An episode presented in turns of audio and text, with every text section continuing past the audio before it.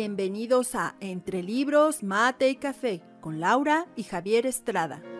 Entre Libros, Mate y Café advierte que las opiniones vertidas en este podcast son de ávidos lectores a quienes les encanta opinar de lo que leen, porque la vida entre libros tiene más vidas. Hola, ¿qué tal amigos? Muy buenas tardes amigos de Entre Libros, Mate y Café.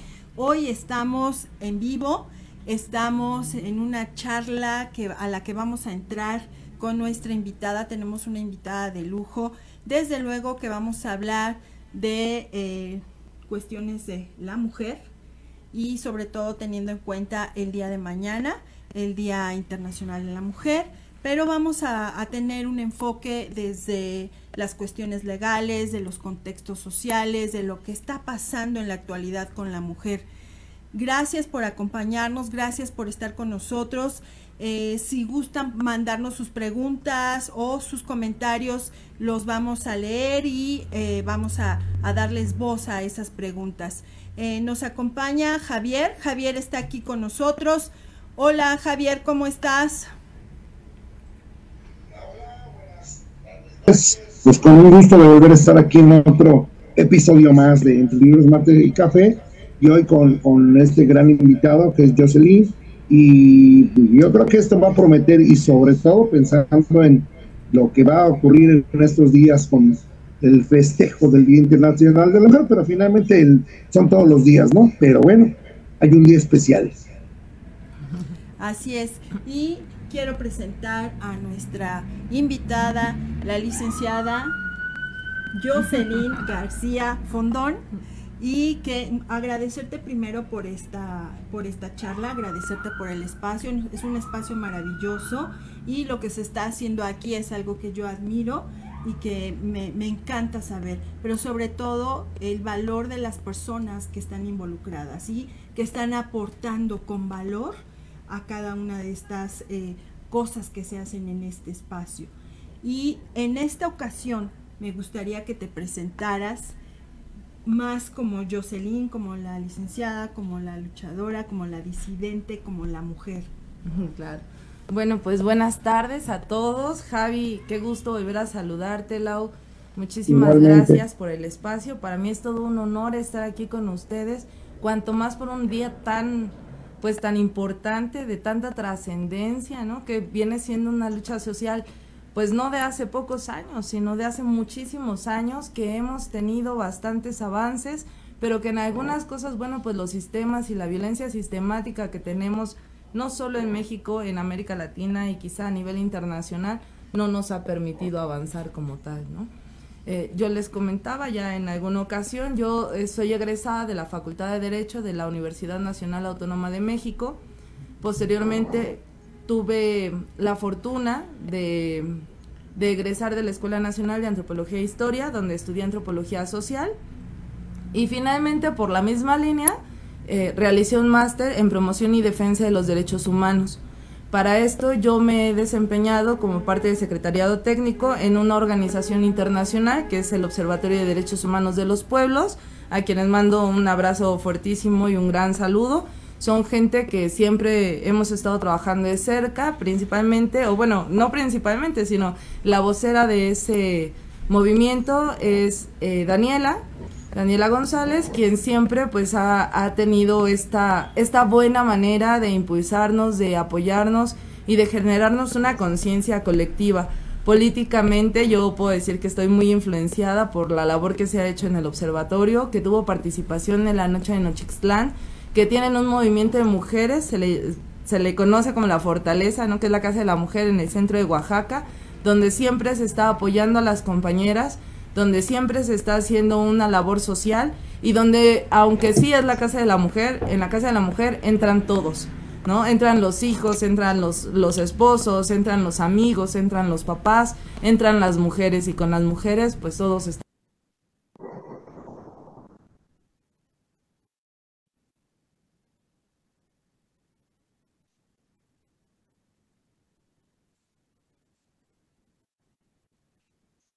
me ha permitido redescubrir nuevas cosas Obviamente, tanto el observatorio como el espacio de Cuba 74 siempre han sido muy solidarios conmigo, han apoyado mucho lo que es mi trabajo jurídico. Yo me desempeño como litigante desde hace un poco más de 15 años.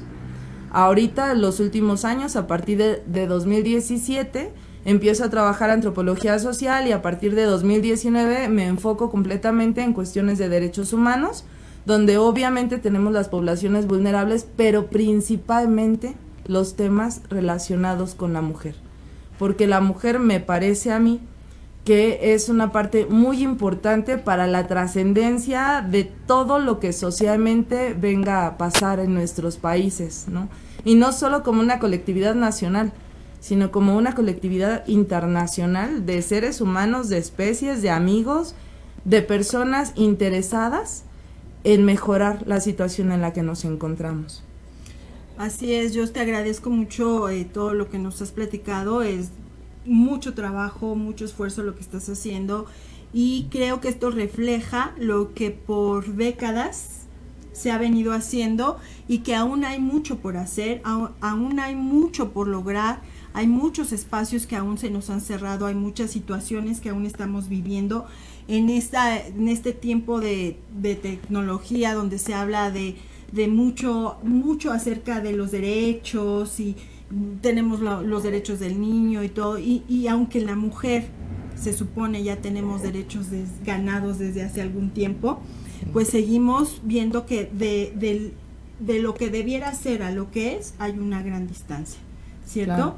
Entonces creo que eso es eh, importante que hoy tratemos estos temas porque normalmente se ha tergiversado y yo no digo que esté mal, pero se, se, piensa en la mujer solamente en la mujer de la, con la imagen romántica, con la imagen de te doy una flor, cuando la mujer es mucho más allá y lo que se puede hacer en muchos espacios desde el trabajo de las mujeres y de los hombres que acompañan es muchísimo más lo que se puede hacer, Javier. Sí, por supuesto, y, bueno, siempre el estigma es muy antaño, ¿no? Y hoy por hoy me parece tan válido que las mujeres eh, estén en este, con este brazo levantado eh, por la igualdad, ¿no? La equidad. Y a mí me parece que es una muy buena medida una demostración de que eh, las culturas van cambiando, los tiempos van cambiando. Mm, a veces, lamentablemente, se llegan a, ir demasiado sesgado esta lucha, ¿no? Pero me parece que en el punto más objetivo de las cosas, eh, esta revalorización de, la mujer en el todo, ¿no? Lo que tú comentabas como, como profesionista, madre y eh, hija, etcétera, etcétera, es, es bien fundamental porque efectivamente, retomando lo que decía Josh, eh, a pesar de que estamos en una sociedad machista, finalmente el eje de todas las familias son las mujeres. Eso eh, a, mí, no me queda la menor duda. Sí, Javier. Y bueno, a mí, antes de que pasemos ya de lleno a, los temas que vamos a ir tocando, me gustaría agradecer que está con nosotros Ana Um, eh, Moctilandia, saludos, muchísimas gracias por acompañarnos. Mónica Hernández, eh, los amigos del espacio de Cuba 74. Esme Lugo, saludos Esme. Y les recuerdo que si tienen alguna duda, pregunta acerca de lo que se va a hablar en esta charla, eh, pues con gusto háganoslo saber.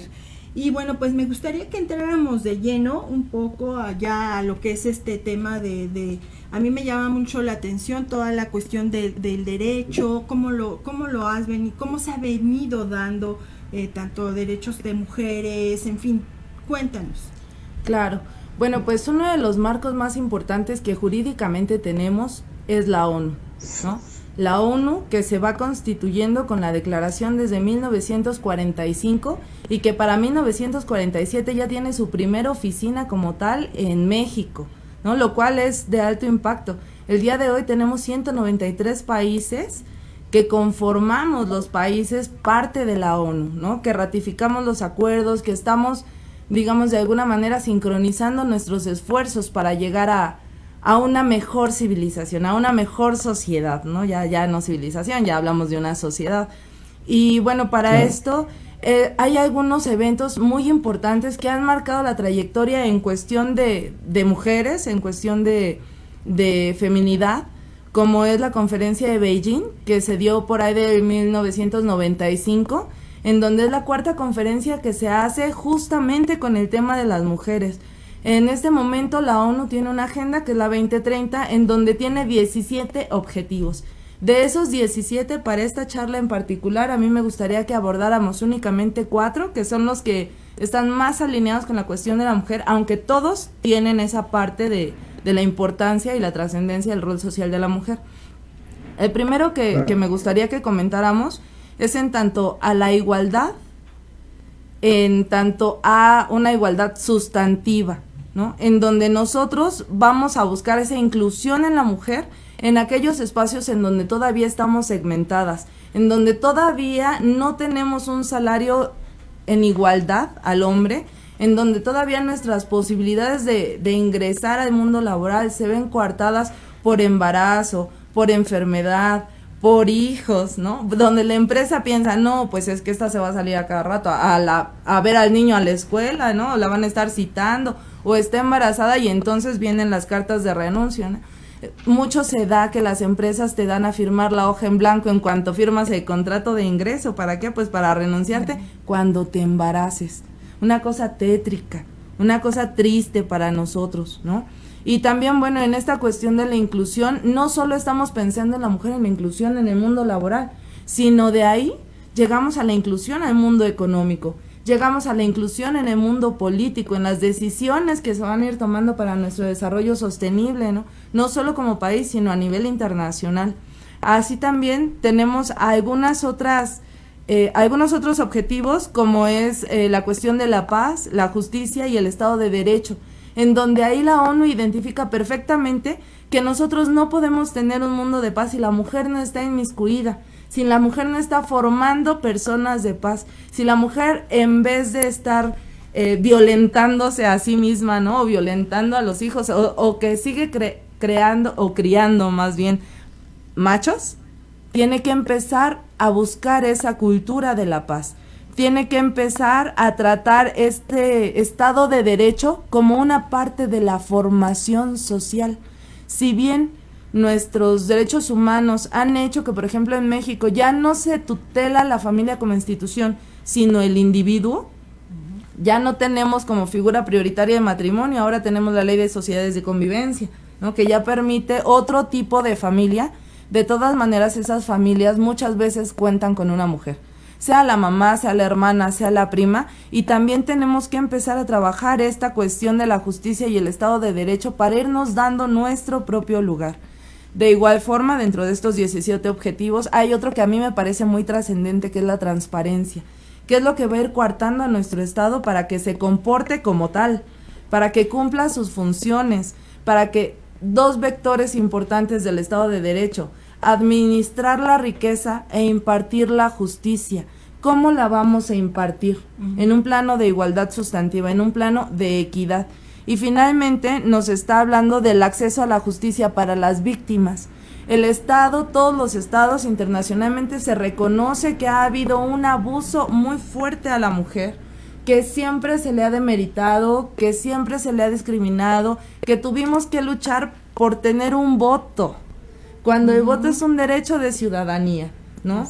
Que hemos tenido que luchar para tener empleos, para tener acceso a los estudios universitarios, a cualquier estudio. Originalmente la mujer no estudiaba, ella se preparaba para ser mujercita y saber cocinar y lavar los trastes y atender al marido, ¿no?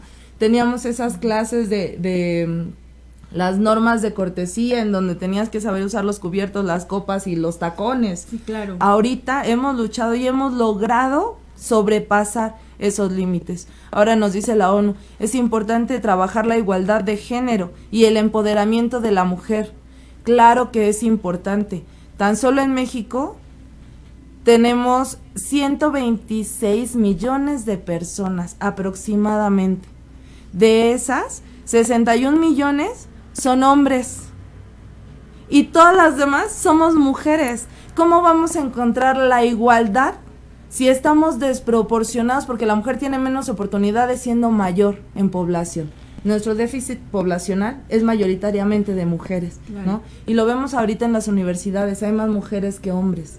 Lo vemos aún en algunos trabajos, hay más mujeres que hombres. ¿Cuál es el problema? Que las oportunidades no son las mismas. Que a igual trabajo, igual pago, no, no pasa. El hombre gana más. Si alguien va a ascender de puesto, tiene la gerencia un hombre, aunque la que está detrás del hombre es una mujer, ¿no? Entonces, este es nuestro panorama internacional. Esto es lo que nos está diciendo la ONU en su Agenda 2030, donde está procurando la sostenibilidad y está dando una importancia trascendente al papel o al rol social que reivindica las acciones, las funciones y las formas en que la mujer se desenvuelve. Aquí me gustaría que aclaráramos algunos términos porque siento que se han manoseado muchísimo como es esta cuestión de la victimización y esta otra palabra, reivindicar, que incluso se ha pensado o se cree que reivindicar es una lucha feroz, cuando en realidad creo que se trata de otra cosa. Sí, claro. Bueno, cuando, cuando nos referimos a la reivindicación del rol social de la mujer, no podemos omitir nuestra propia naturaleza. Nosotras biológicamente como mujeres tenemos una lógica racional diferente a los hombres. Y nosotras tenemos ese sentido materno. Tengamos o no tengamos hijos, el sentido lo traemos de nacimiento. Nosotras somos esa parte comprensiva, esa parte que naturalmente se da, que naturalmente la mujer eh, nace para entregar su cuerpo y reproducir su especie. Y eso es un acto de amor es un acto de sacrificio de alguna manera en la que tú vas a prestar tu cuerpo y vas a prestar tu salud y vas a incubar un nuevo ser humano para contribuir a nuestra sociedad. ¿no? Entonces, cuando hablamos de reivindicar, no estamos hablando de mujeres que quieren tomar el papel del hombre o que quieren pisotear al hombre. Estamos hablando de una mujer que se concibe como mujer, que se entiende como mujer, que se respeta como mujer y que asimismo puede dar el lugar al hijo, al esposo, al papá, al abuelo, al amigo, al compañero de trabajo.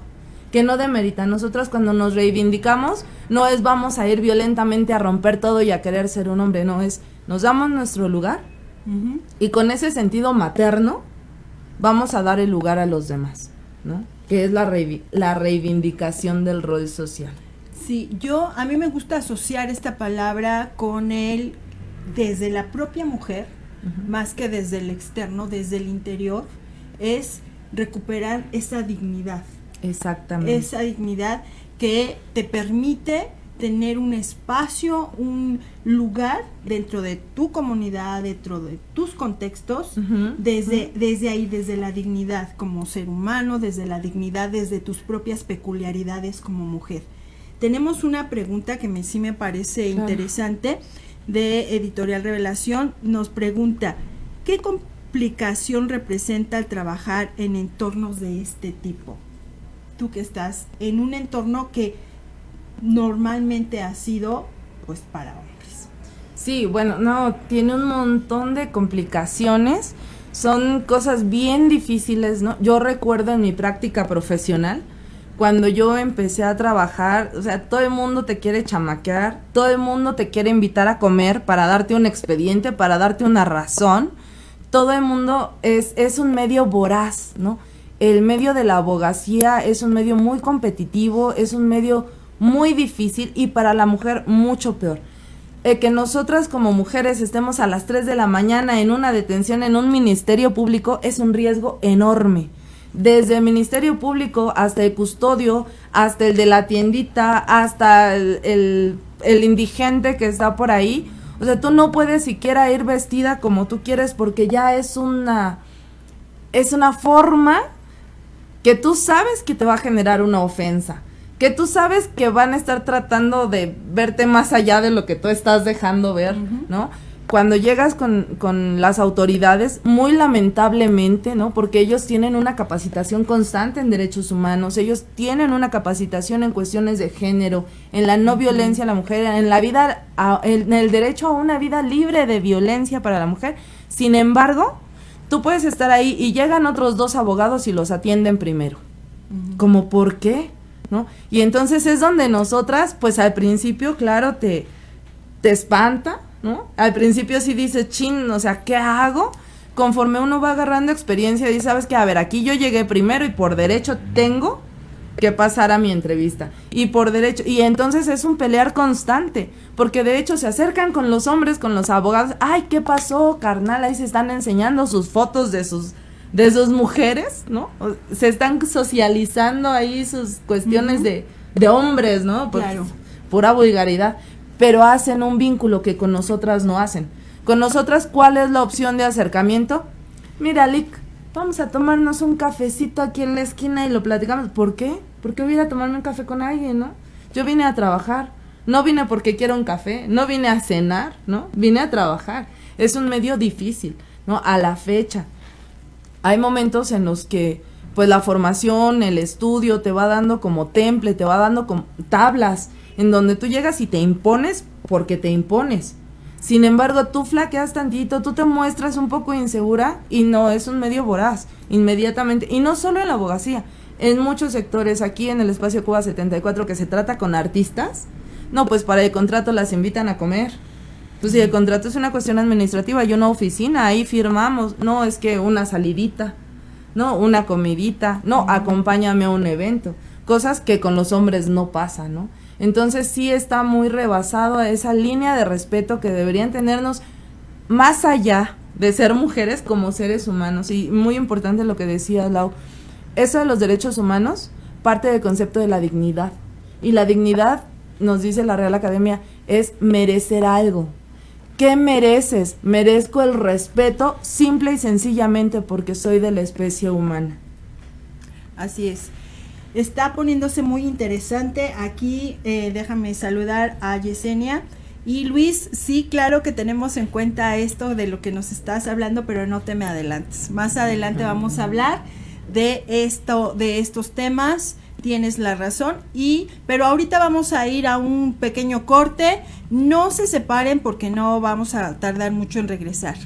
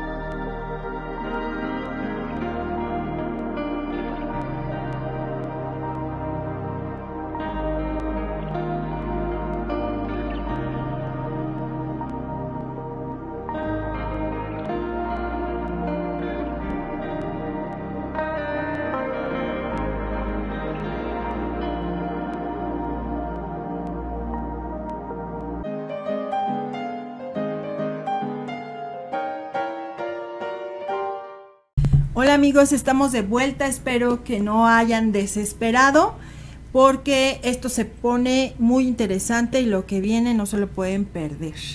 Me gustaría que pasáramos a un tema que aunque sé que, a mucha gente le pudiera parecer repetitivo, creo que es necesario seguir hablando de esto. Creo que es necesario seguir eh, en esta denuncia y en este hacer visible lo que se ha tratado de, de no permitir que se vea, que es la cuestión de la, de la mujer como víctima y que nos platiques acerca de esto y si has cuáles han sido tus experiencias a lo mejor, eh, qué casos has tenido que consideras muy relevantes. Claro, bueno, ya eh, vamos, a, vamos a entrar un poquito más a la cuestión nacional, ¿no? Lo que comentábamos es la cuestión internacional, son los datos que nos da la ONU, la Agenda 2030, que son los 17 objetivos que marca la ONU. Sin embargo, cuando nosotros pensamos en México, en México hemos tenido una tasa de feminicidios increíblemente alta, ¿no? Nos reporta el economista que de 2015 a 2023 hubo un 78% más feminicidios. Estamos hablando de siete años en donde hay un 78% más. ¿no? Es una cuestión realmente preocupante. Ahora bien, nos dicen, desaparecen nueve mujeres al día en México. De esas nueve mujeres nos dicen que hay feminicidio. Hay un feminicidio cada dos horas con 20 minutos. Estamos hablando de unas situaciones bien graves. decíamos hace un ratito, somos 64 millones 540 mujeres, un poco más. Imagínense qué porcentaje, el 78% de feminicidios actualmente. ¿no? Y ahí pensamos, ¿dónde está nuestra, nuestras instituciones, nuestro gobierno? Ahora, de, esas, de esa mujer que muere cada dos horas 20 minutos, nueve de cada diez casos queden de impunidad. ¿Hacia dónde vamos? ¿Qué podemos hacer? Ahora, la víctima de feminicidio va a responder siempre a cuestiones de género, a que se pertenece al género y ya como eres mujer, pues el hombre siente que tiene derecho, a que tenemos una desigualdad que ya veníamos comentando que es atroz, que nos atropella a todas, ¿no? Que tenemos relaciones de poder y en las relaciones de poder hay que poner ahí un poco más de atención. La relación de poder no siempre es el hombre contra la mujer. Muchas veces es la jefa, es la amiga, es la compañera, es la propia mamá que te está criando como mujer con esas formas de, de violencia, ¿no? Y bueno, pues la, la discriminación se privilegia al hombre por, pues por su, por su fama pública, nos dicen los antropólogos. El hombre es la imagen y la mujer es la idea, ¿no? Sin embargo, la mujer dice, se hace esto y el hombre es el que da la cara y es el que grita y es el que pega y es el que impone. Ahora llega un punto en el que la mujer se invisibiliza, ¿no? Y la mujer no adquiere ese empoderamiento de dignidad. A este respecto, a mí sí me gustaría eh, comentar, hay dos casos que, que he tenido pues la, la oportunidad, no, no, no muy felizmente, ¿no? Sin embargo, son casos que han sido trascendentes he tenido oportunidad de tener varios casos o acercamiento con varios casos de este tipo, pero hay dos que me gustaría mencionar, ¿no? Uno es un caso de ciberacoso por cuestiones de, de confidencialidad y manejo de datos. No vamos a entrar en muchos detalles, sin embargo, sí les voy a exponer la situación para que la tengamos contemplada. Estamos hablando de una niña de aproximadamente 12 años que en contingencia se da el hábito de hacerse gamer entonces la niña todo el tiempo se la pasa en su habitación jugando y pues unos ratos estudiando. La mamá pues está muy conforme porque la niña no sale de la casa. Llega un punto en el que la mamá empieza a ver que la niña se baña muy frecuentemente, más de dos o tres veces al día. Empieza la niña a, aislarse, a no platicar con la mamá, con los hermanos, con nadie, y llega un punto en el que la niña no quiere salir de su habitación la mamá la lleva al psicólogo y el psicólogo le dice, la niña presenta signos de violación. La mamá pues espantadísima, ¿cómo signos de, violación? No sale de su habitación, no sale, no sale de la casa, de su zona segura. ¿Qué es lo que está pasando? Ah, pues empiezan a indagar y la niña se mete a un juego virtual en el que hace un avatar completamente personalizado y ella se une a un grupo de personas que son de más de 50 años, cuando la niña tiene 12 o 13 años. Y entonces en el juego, donde se trataba de ir matando a los enemigos, su propio equipo manosea su avatar, ¿no? Porque además ya tenemos una tecnología tan avanzada que los avatar pueden ponerse ropa y quitarse ropa y manosearse como si fuera una, una situación real. O sea, el avatar empieza a representar a la persona en virtual, pero es la persona. Entonces empiezan a tener este tipo de abusos con la niña y hay una noche en la que sí le generan eh, una violación virtual, pero una violación. Y entonces la niña tiene la afectación psicológica de esa situación. Obviamente para la mamá pues es, es una gran sorpresa, porque además el psicólogo le dice, tiene signos de violencia física, de violencia psicológica, de índole sexual, tiene una inseguridad muy grande, la niña se empieza a bañar frecuentemente porque se siente sucia.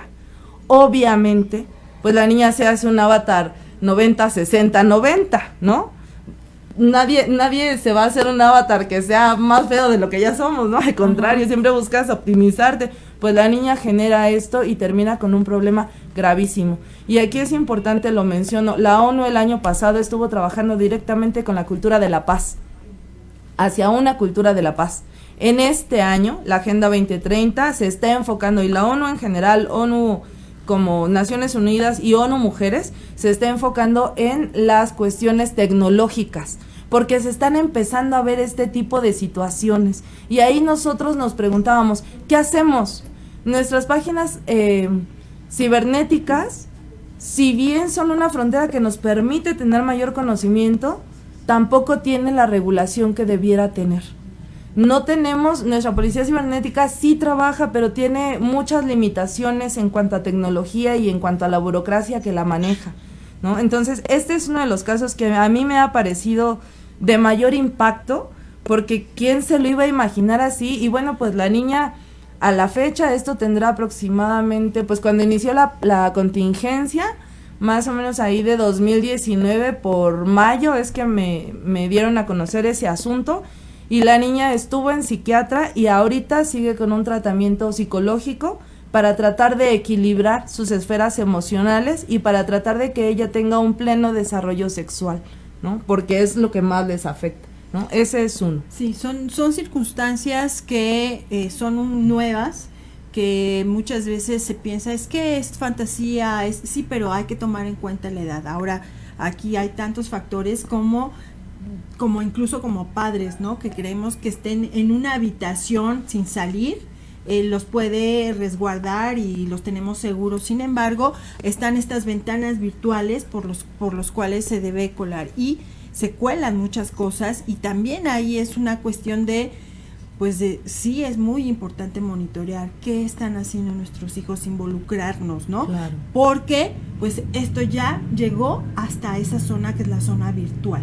Sí, el año pasado justamente se hizo un documental y eh, yo eh, doy clases en una universidad a nivel licenciatura y yo les preguntaba a los muchachos, a los estudiantes, ¿cuánto tiempo pasas en internet?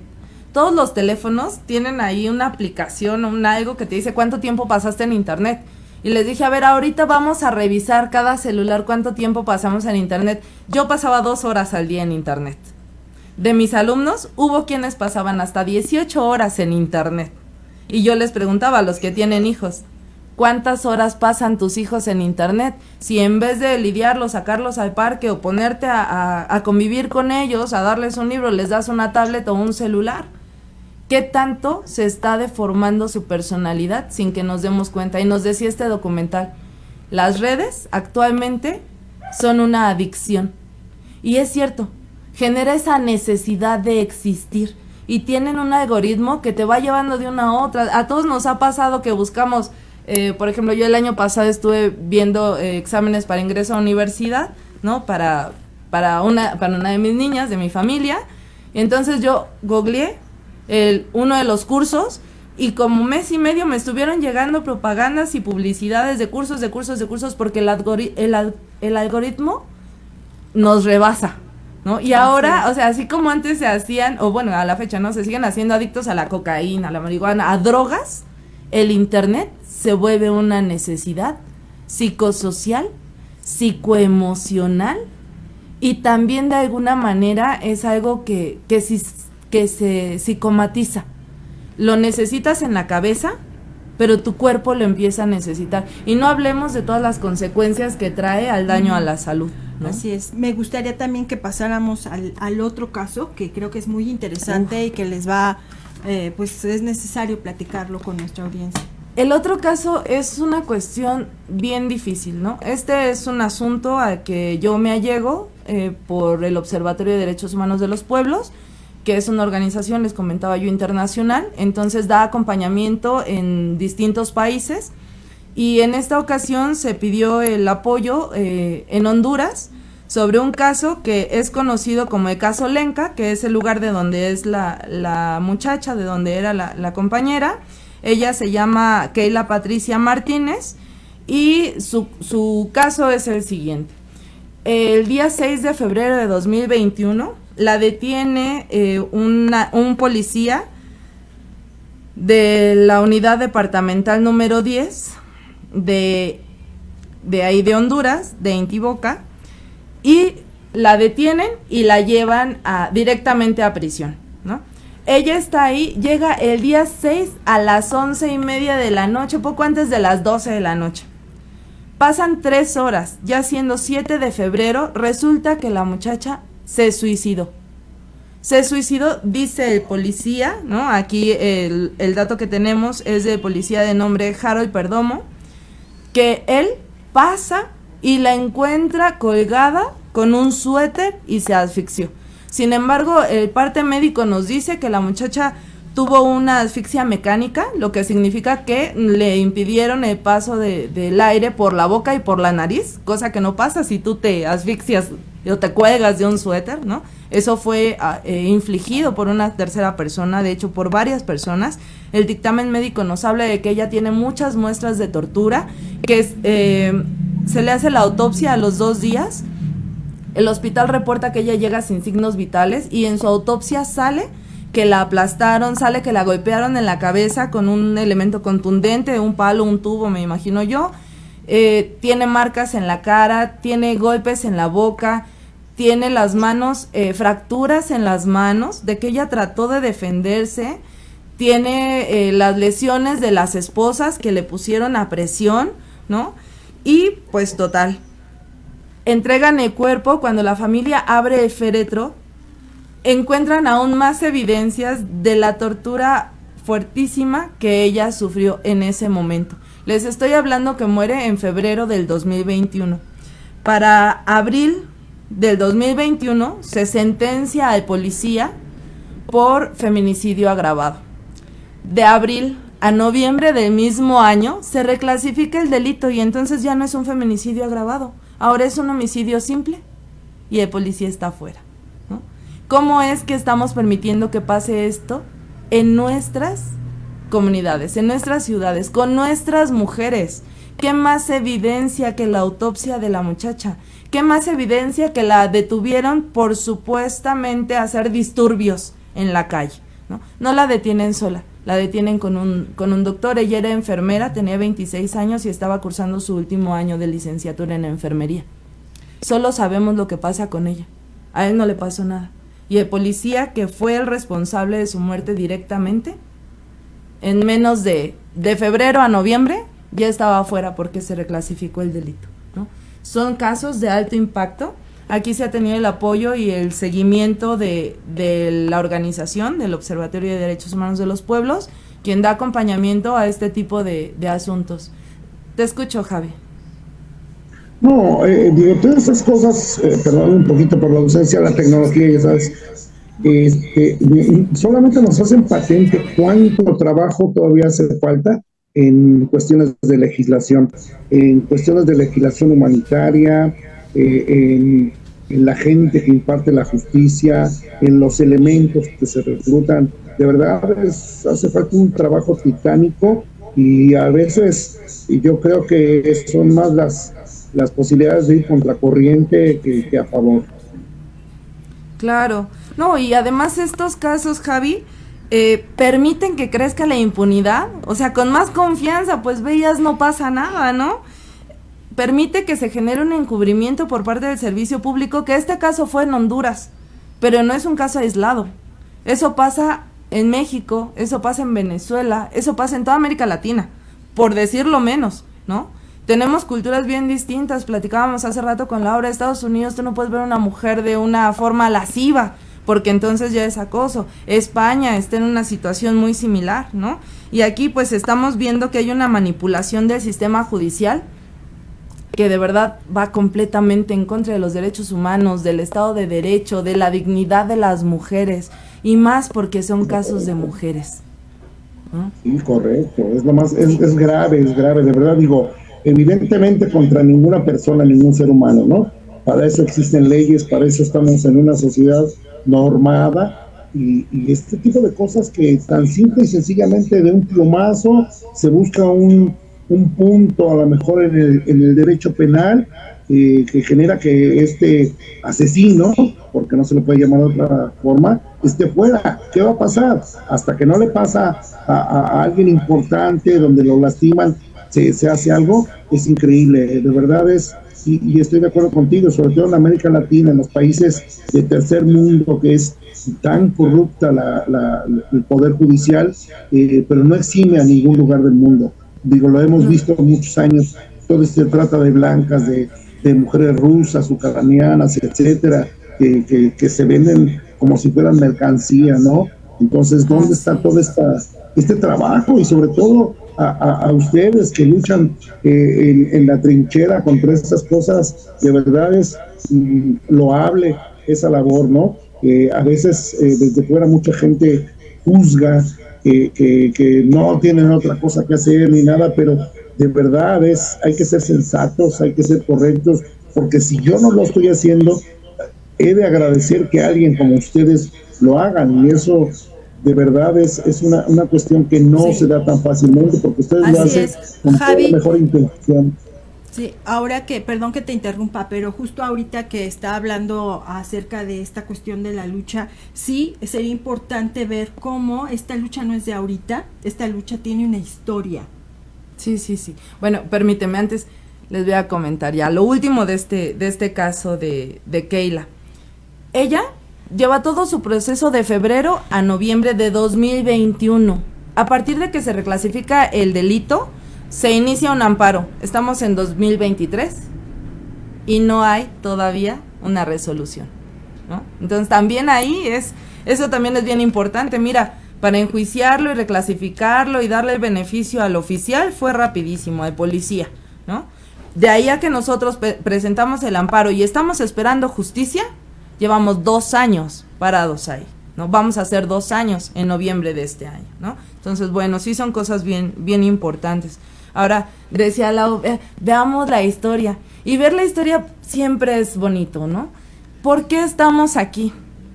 Por el Día de la Mujer el día 8 de marzo, una fecha que se ha conmemorado de muchas maneras, en la cual encontramos historias, mitos y leyendas, ¿no? Tenemos versiones tan variadas. Hay quienes nos hablan de 1910, 1911, cuando se dio el incendio en una fábrica textil en Nueva York. de Nueva York, en Estados Unidos, ¿no? Que ahí había eh, mujeres que estaban trabajando eh, justamente en, en la hechura de camisas, ¿no? y ellas hacen una, un movimiento de protesta pidiendo seguridades y pidiendo eh, que se fortalecieran las maneras de trabajo que ellas tenían. Fíjate, imagínate Javi, para ese entonces se cerraban las cortinas como si estuvieran secuestradas para que no se salieran antes de sus jornadas de trabajo. Eso fue la protesta en 2010-2009. En 2011 se da un incendio casual porque obviamente porque no se tenían las medidas de seguridad que se ameritan para una empresa que está trabajando con telas con algodones. Se da el incendio y mueren 140 y tantas mujeres entre asfixiadas, entre que se aventaron, porque además no estamos hablando de un primer piso, estamos hablando de un piso octavo. Llegan los bomberos y su escalera llega al piso 6. Entonces las mujeres en su desesperación se avientan por las ventanas. Algunas mueren asfixiadas, algunas mueren incendiadas y algunas otras logran llegar a la azotea del edificio y logran salvaguardar su integridad y salvaguardarla entre comillas porque eso tiene una afectación a la larga a nivel pulmonar, ¿no?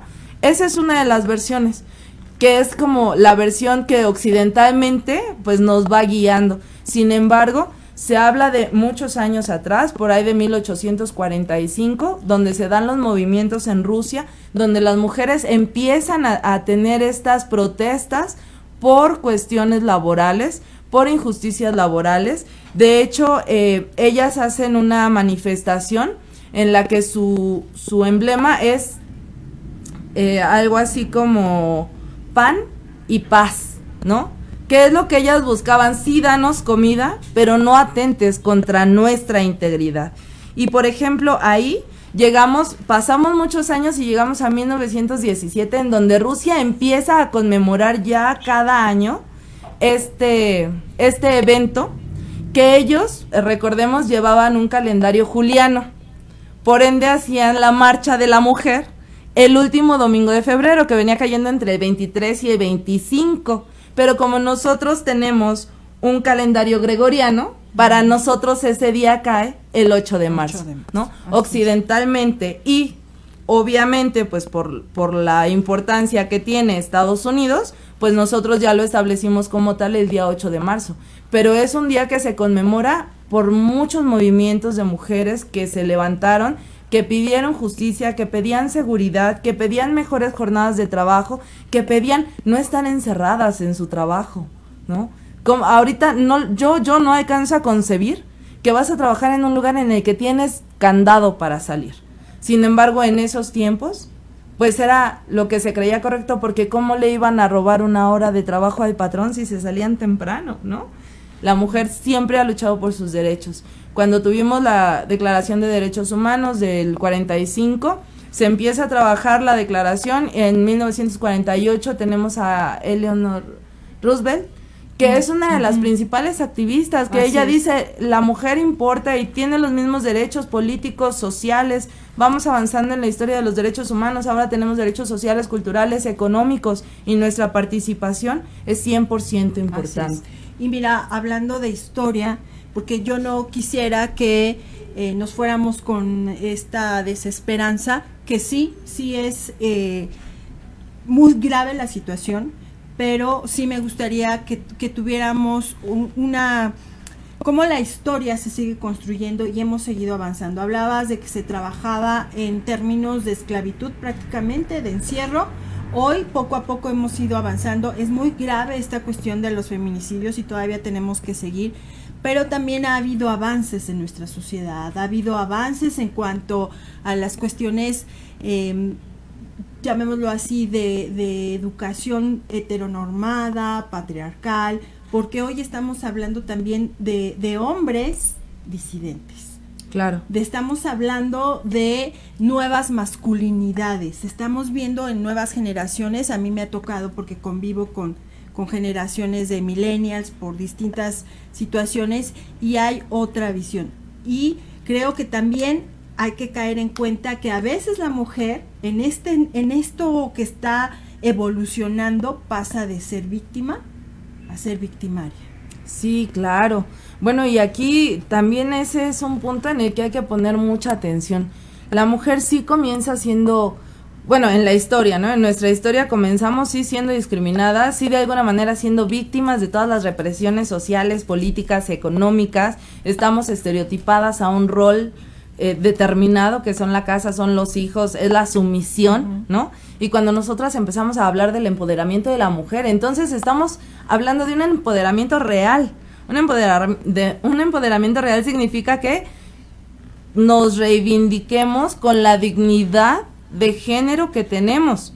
Lo que no significa tomar eh, represalias o venganzas o ahora querer ir nosotras y aplazar al hombre o querer ser el hombre, ¿no? Nos decía este un antropólogo también muy muy conocido que tiene un texto que se llama Los condenados de la tierra, decía el dominado no aspira a su libertad, aspira a ser el dominante. A nosotras como, como mujeres en esta trayectoria de empoderamiento nos está pasando exactamente lo mismo. No aspiramos a ser una mujer libre, aspiramos a ser una mujer que oprime a alguien más porque a nosotras nos oprimieron, ¿no? Y entonces pasamos al otro lado, de la sororidad disidente, del empoderamiento de la mujer, pasamos a querer aplastar al hombre. Y entonces, si bien hay nuevas masculinidades que platicábamos ya hace unos días, son aquellos sellos que no se minimizan, que nos apoyan, que nos impulsan. Esos sellos, que son las nuevas masculinidades, todavía es un sector muy reducido. Y hay quienes lo traen en discurso, pero en la práctica te quieren mandar. Y en la práctica te quieren prohibir. Y en la práctica no son capaces de darle la dignidad a la mujer con la que comparten, compartieron o compartirán su vida. De alguna u otra manera la tienen ahí sumisa, en una u otra forma. Entonces ahí pasamos al momento en el que la mujer en su empoderamiento mal enfocado se vuelve victimaria. Y aquí yo le, le comentaba a Lau, también, bueno, en esta, en esta selección que hice de los asuntos que he tenido oportunidad de conocer en materia jurídica, aquí hay dos asuntos que yo estoy tomando como de alta trascendencia. Uno, por las consecuencias sociales y el impacto inmediato, ¿no? Ahí va una de las muchas historias.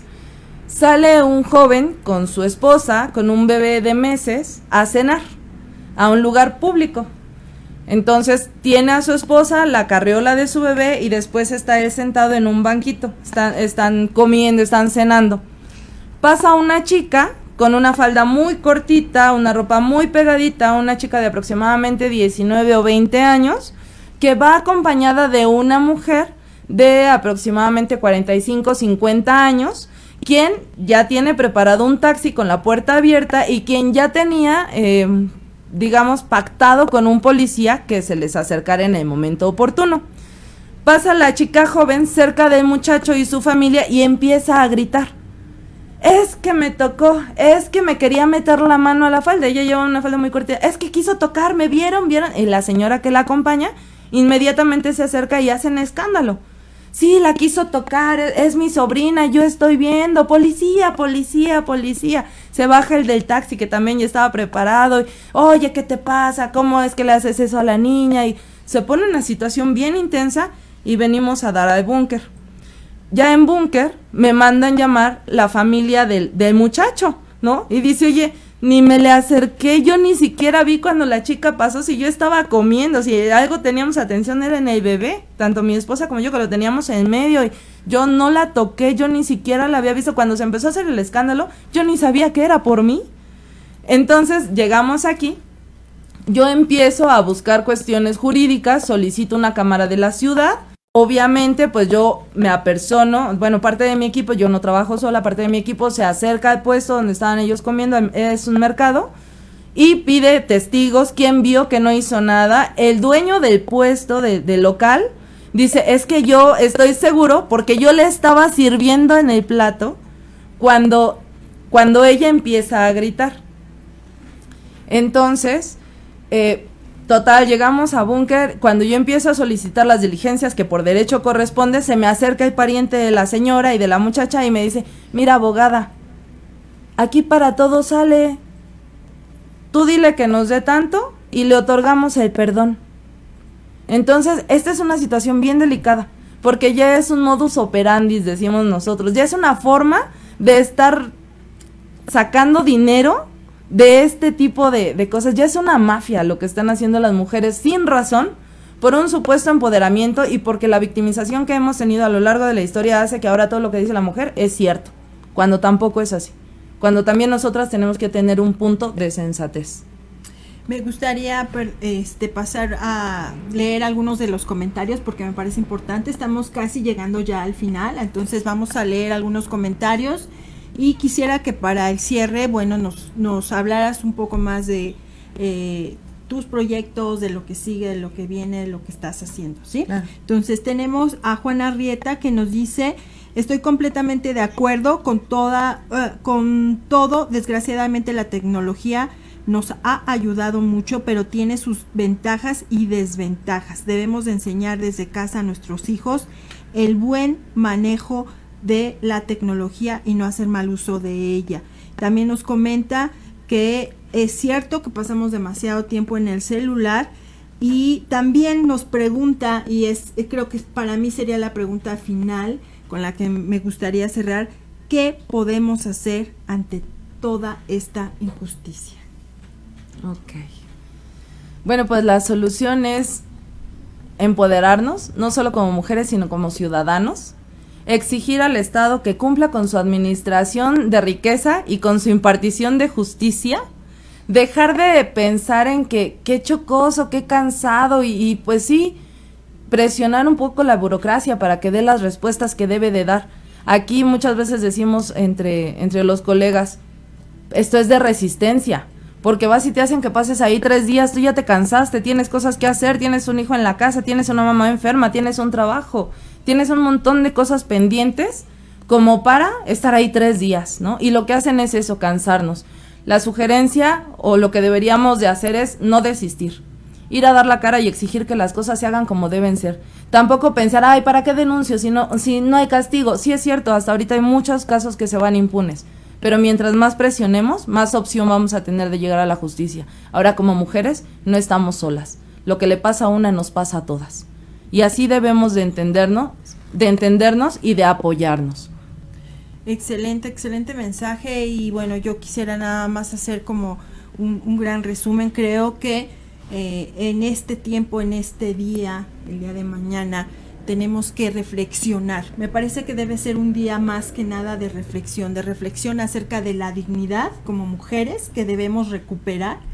Me parece que debemos recuperar también el enfoque de una lucha o de una disidencia que realmente respete la individualidad de cada persona, aun que vayamos en busca de la igualdad en algo, en lo que es trabajo, lo que es todos los, los, contextos en los que nos movemos, ¿no? Y creo que sigo creyendo que, como tú bien lo decías, al final debemos apegarnos a la justicia, a las leyes, y que aunque nos cueste trabajo, es una lucha que no podemos dejar, que no podemos bajar los brazos y decir, no se hace nada, entonces yo tampoco hago nada.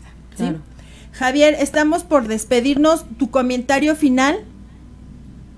Sí, yo creo que hay mucho, mucho que hacer.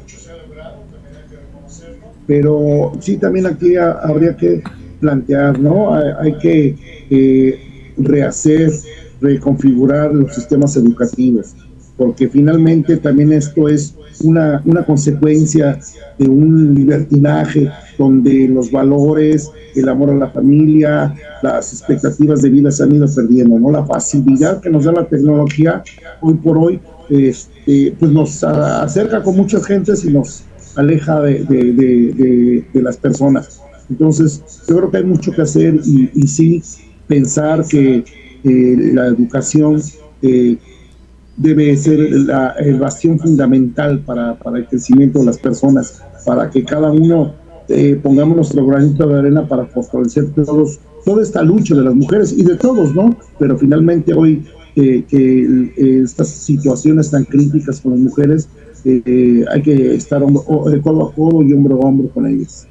Así es, me parece muy bien lo que ha dicho Javier, debe ser una lucha de todos, de todos. Claro.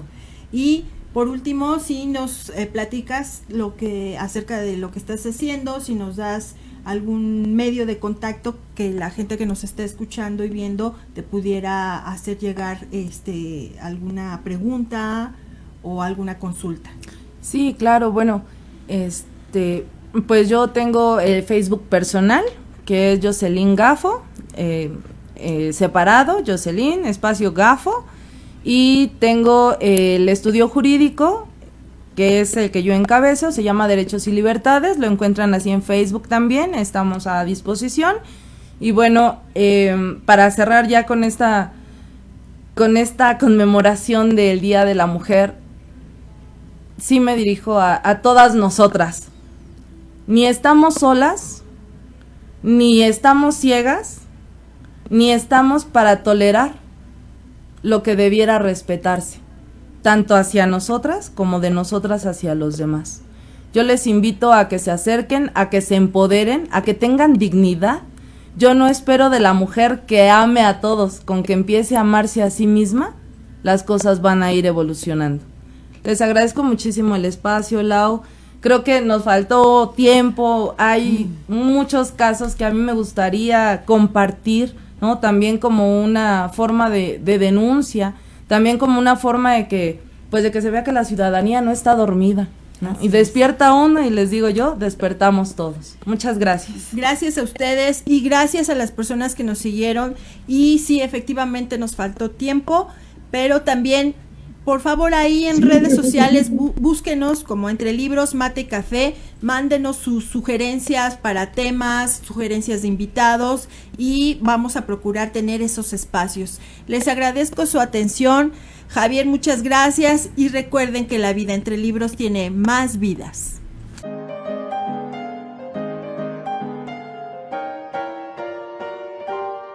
Esto fue Entre Libros, Mate y Café con Laura y Javier Estrada. Gracias por estar con nosotros. Hasta la próxima.